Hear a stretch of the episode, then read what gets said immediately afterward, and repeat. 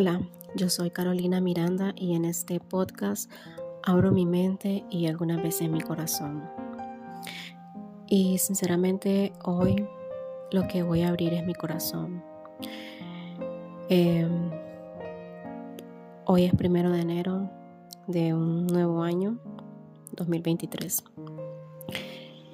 Y quiero, quiero hablar sobre, sobre una experiencia personal que me gustaría mucho poder mm, recordar, poder dejarla como resguardada en algún lugar y elegí este porque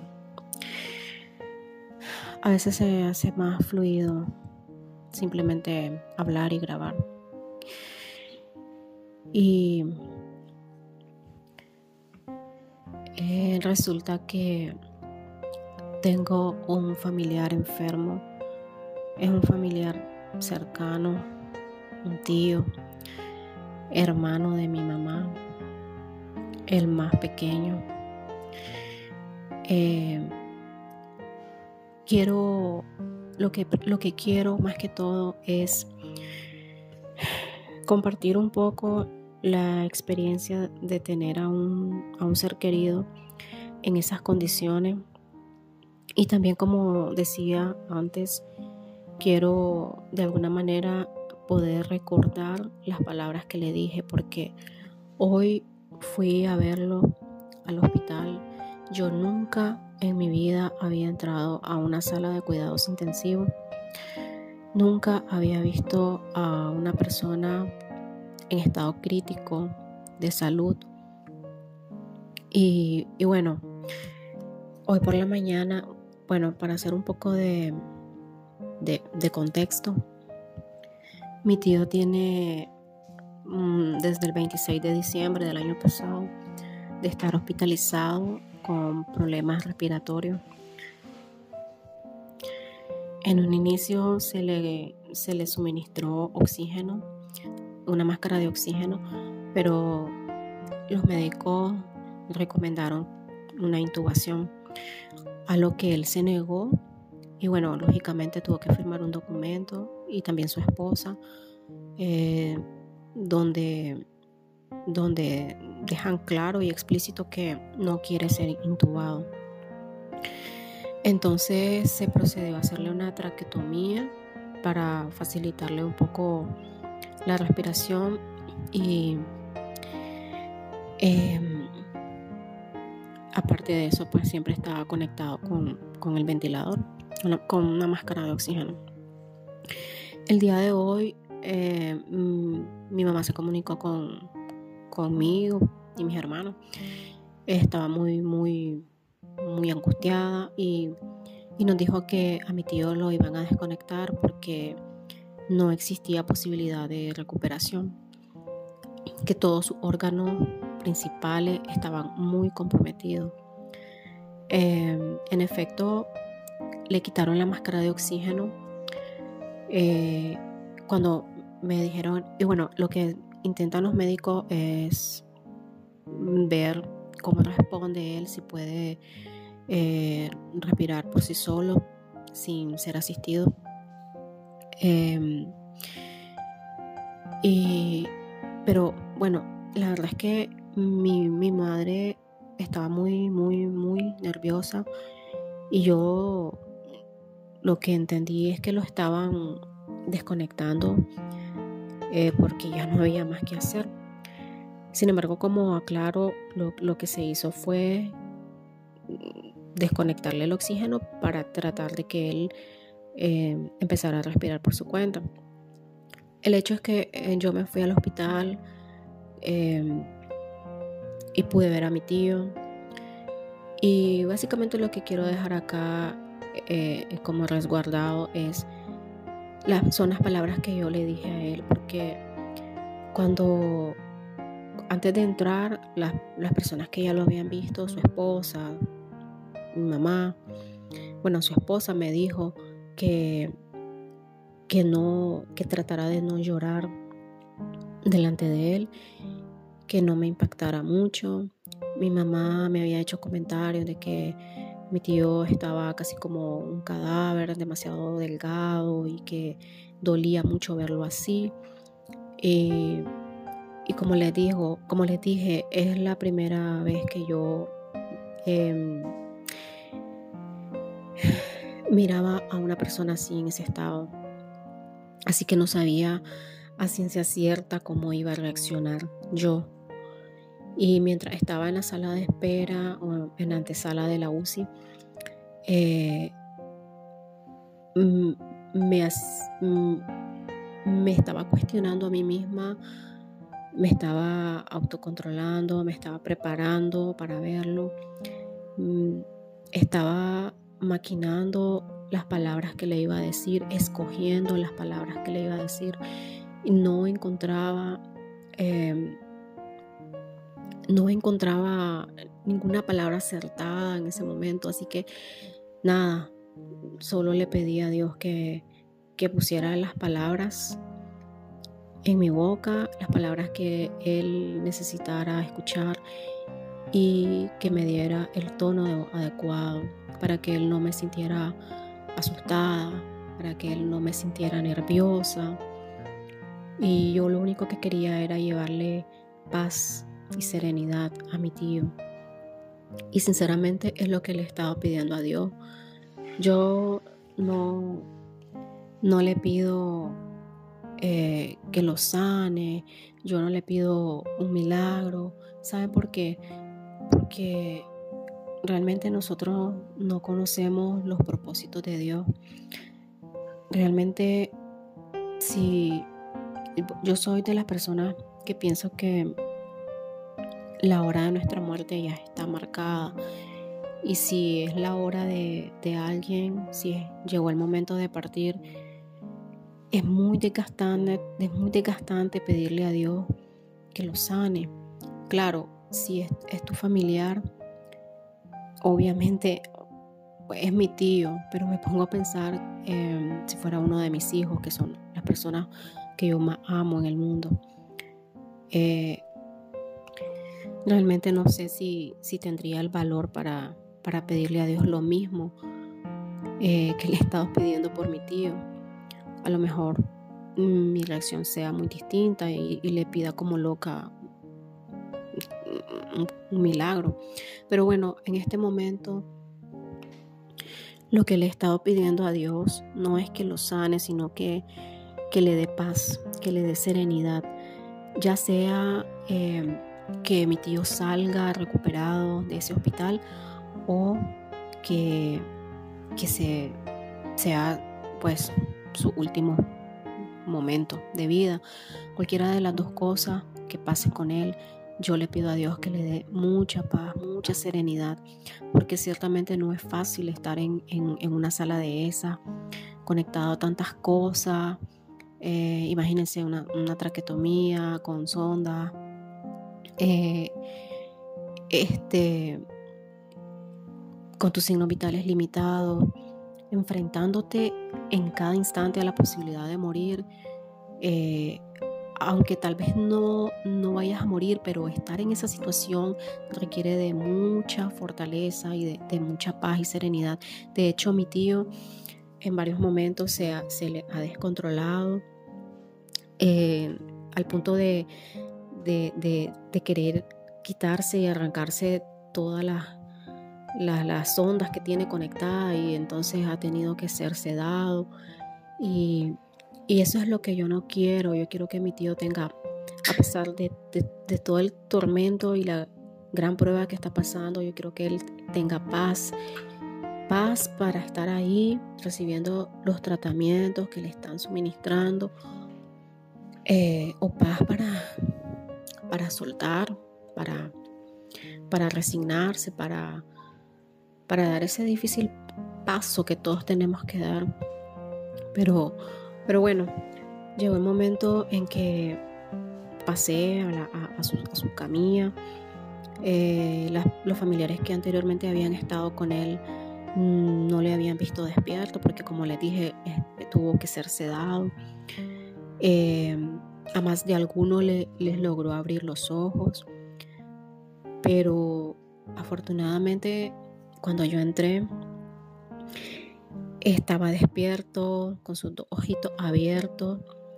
Y, y, no solo eso, sino que también estaba muy consciente, porque yo le hablaba y en, dos ocasiones me movió la cabeza eh, diciendo sí.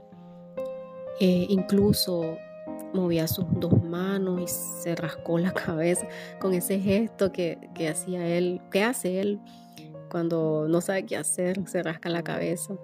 Y, cuando yo estaba con él, se rascó él la cabeza. Cuando yo se la estaba sobando, le tomé las manos. Y lo que le dije es que, número uno, que, que no se sintiera solo porque ahí pasa solo prácticamente las 24 horas del día, solo hay dos visitas al día y uno entra rapidito, cinco minutos lo más y, ya. Entonces la mayor parte del día eh, los pacientes en UCI están solos. Y yo le dije que aunque no mirara a nadie ahí cerca de su cama, que él supiera que todos estamos afuera, que afuera siempre hay alguien, su esposa, sus hijos, sus hermanas, sus hermanos, su sobrina.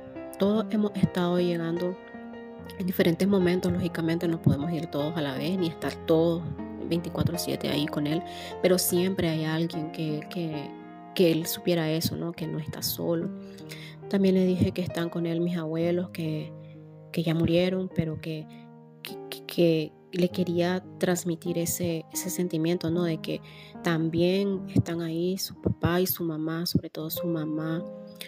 A mi abuelita yo la he imaginado abrazando a su hijo en este momento, como aunque sea un hombre viejo, ya adulto, mi tío tiene 61 años, pero aunque sea ya, ya un hombre así, yo me he imaginado mucho a mi abuelita, eh, sin importar que ella esté muerta, me la he imaginado eh, cargando a su hijo, sosteniéndolo, consolándolo, estando siempre ahí como somos las madres cuando nuestros hijos están enfermos, eh, siempre ahí junto con ellos.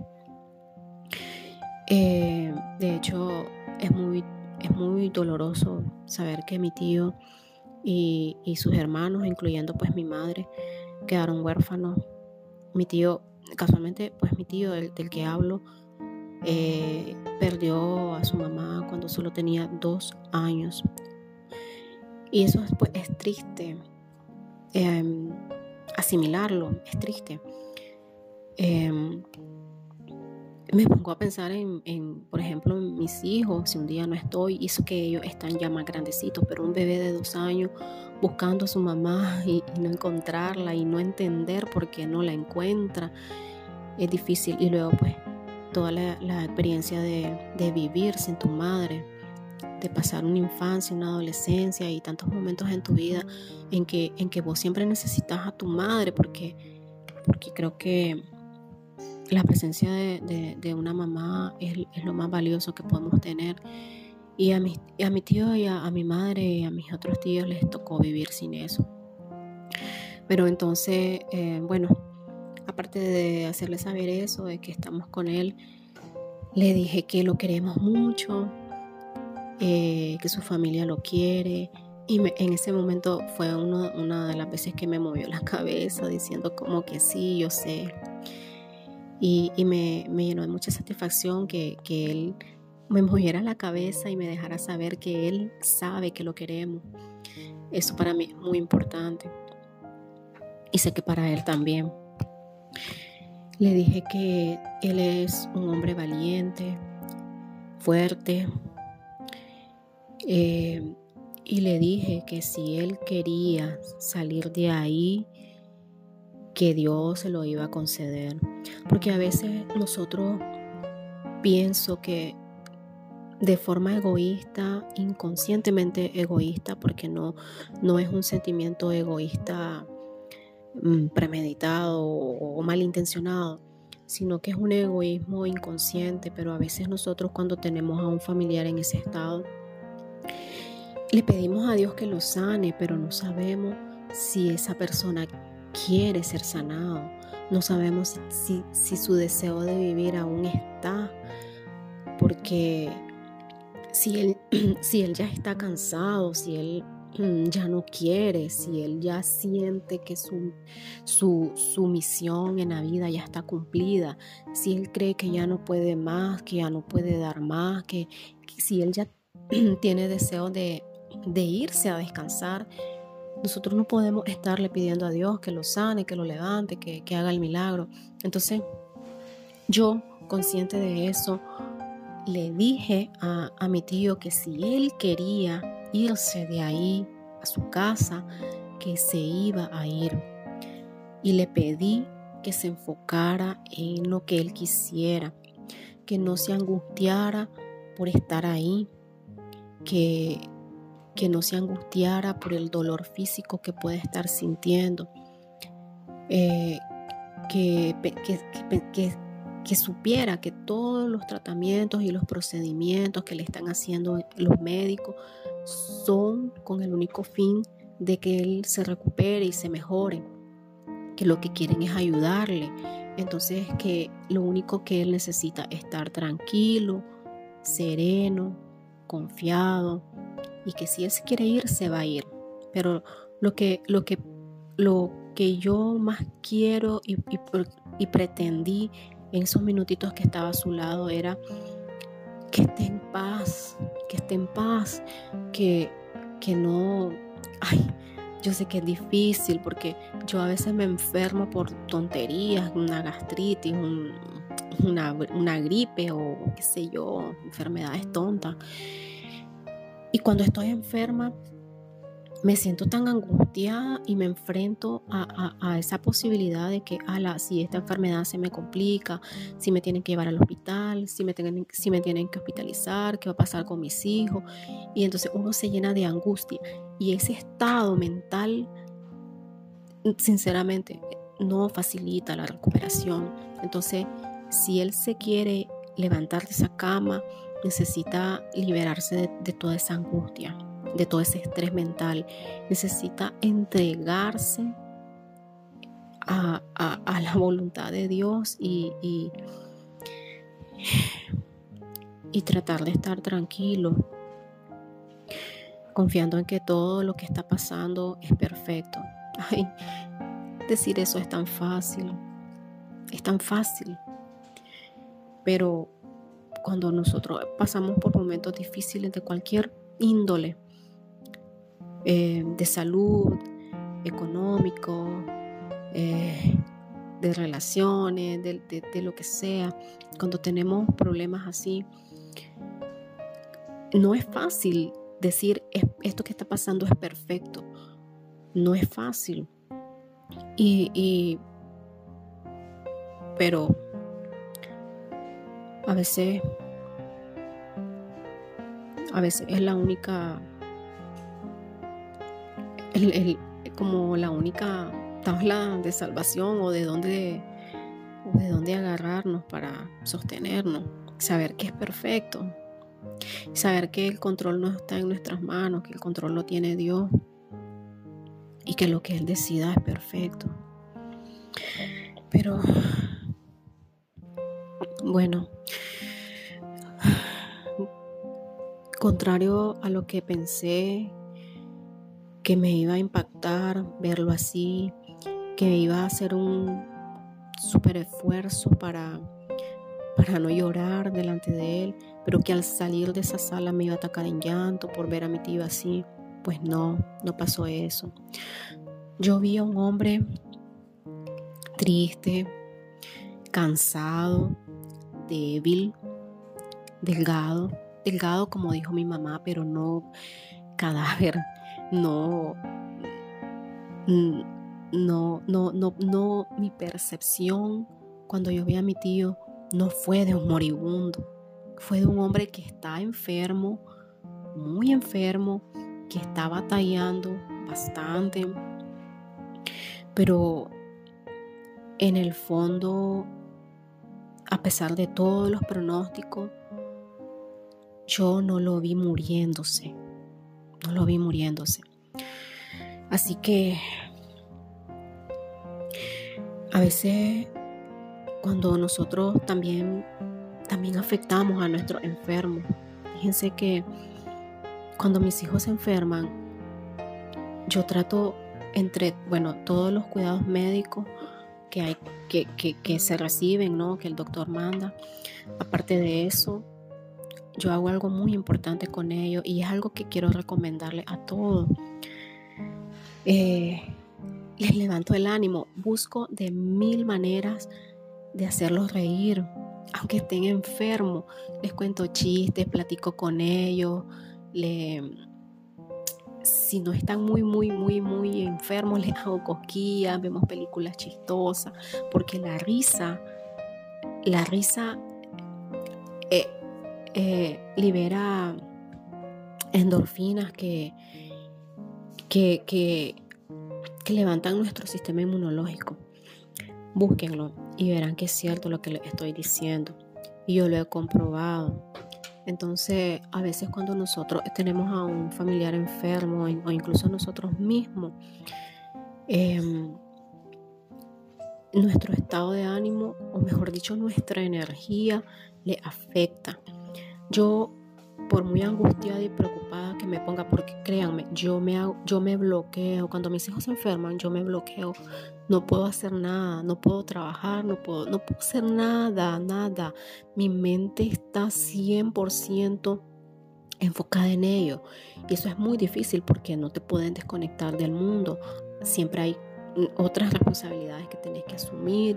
Y entonces, este, pero a pesar de eso, yo cuando estoy con ellos, yo trato y lucho de no transmitirle esa, esa energía o ese sentimiento, esas emociones que tengo.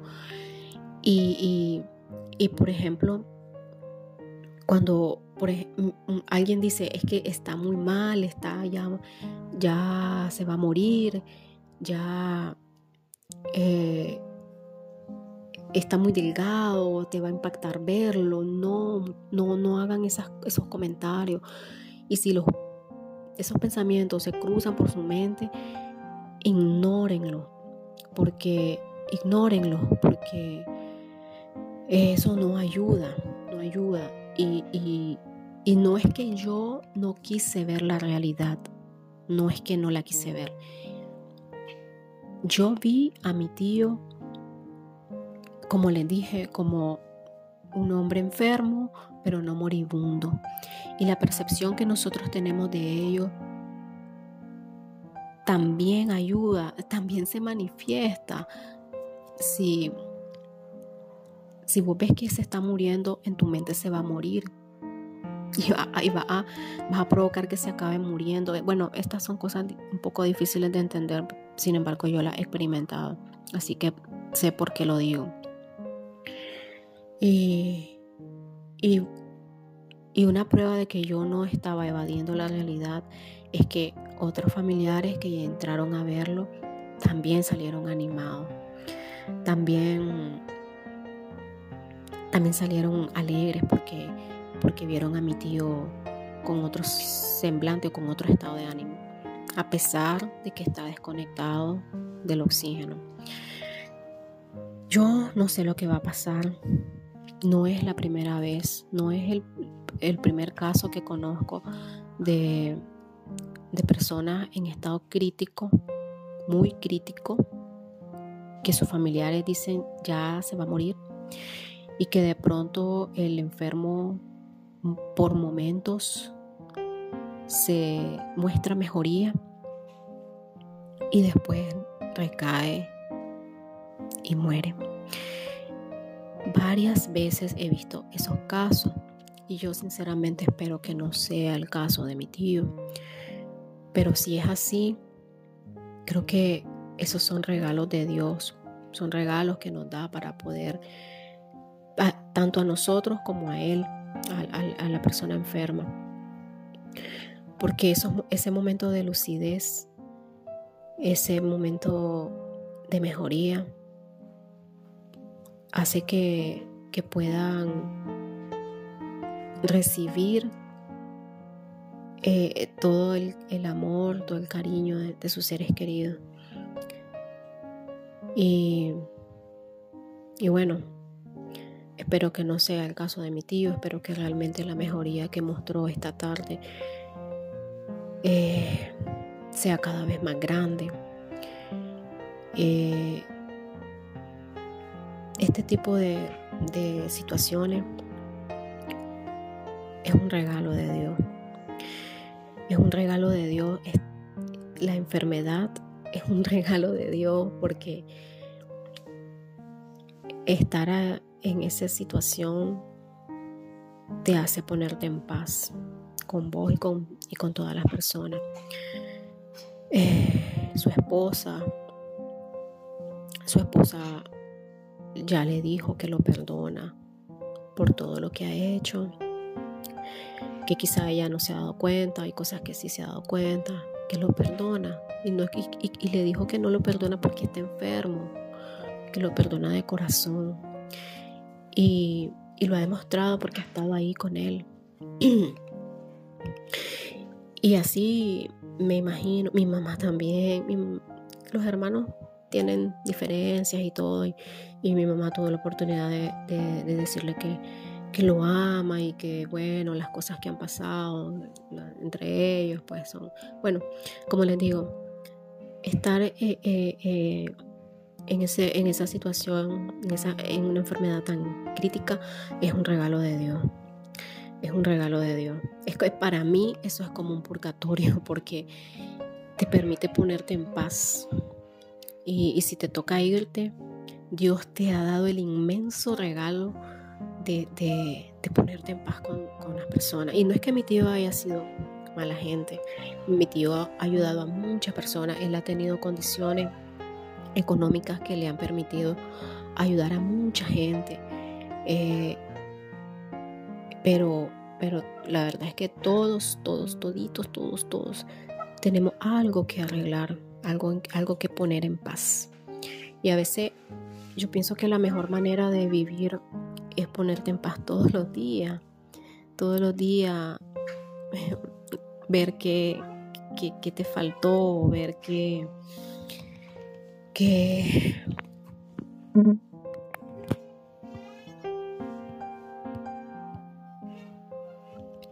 qué hiciste mal, qué puedes mejorar, a, a, quién, a hiciste daño.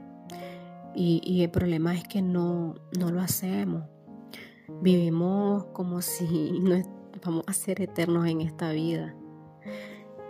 Y, y, es hasta que estamos en ese momento en que, en que realmente pues tenemos esa oportunidad. Las muertes repentinas, trágicas, de un día para otro.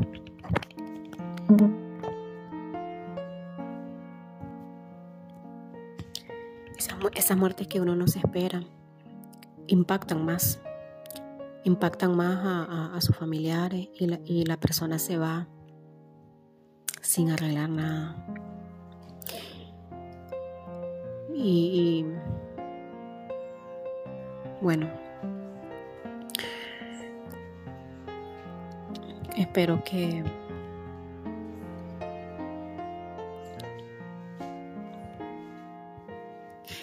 que mi tío se recupere y que y que pueda enseñarle este audio, que lo pueda escuchar.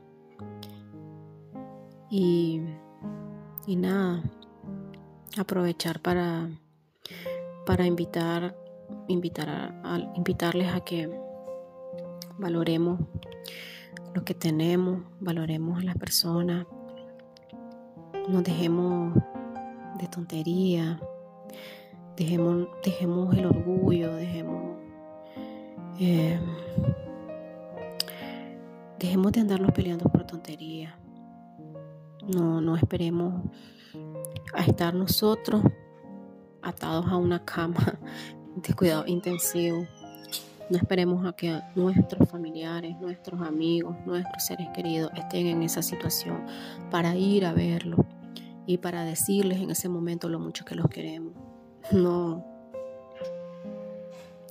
Yo le dije a mi tío que lo queremos mucho. Le dije que yo lo quiero mucho.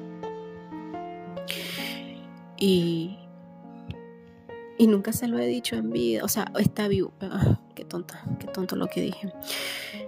Quise decir que nunca se lo he dicho en otro momento, cuando estaba sano. Y quizá nunca se lo había demostrado. Pero creo que creo que si él se levanta de esa cama, las cosas para él y toda su familia van a ser muy diferentes. Y como digo, hay un propósito para todo, para todo.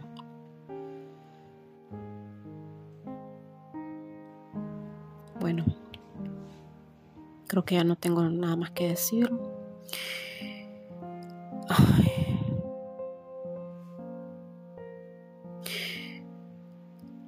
A veces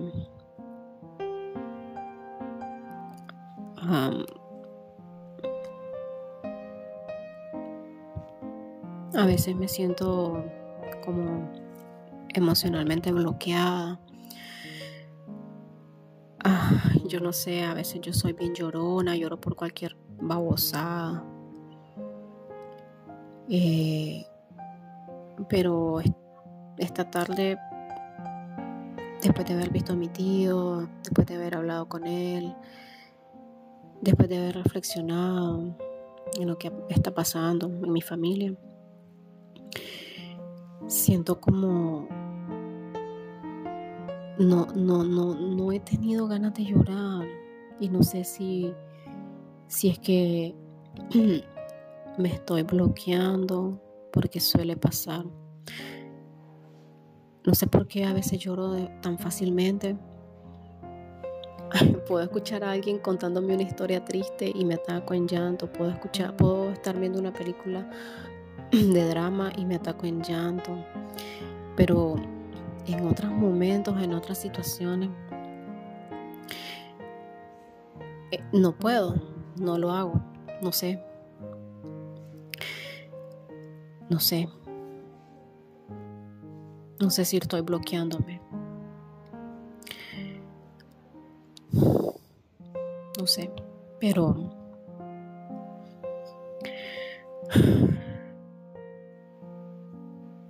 creo que hablar, aunque sea hablar aquí sola al micrófono de mi teléfono, escribir, son, son formas de sacar muchas cosas que tenemos dentro.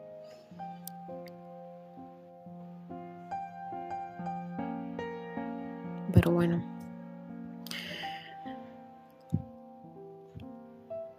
Espero en los próximos días grabar un nuevo podcast contando una historia diferente.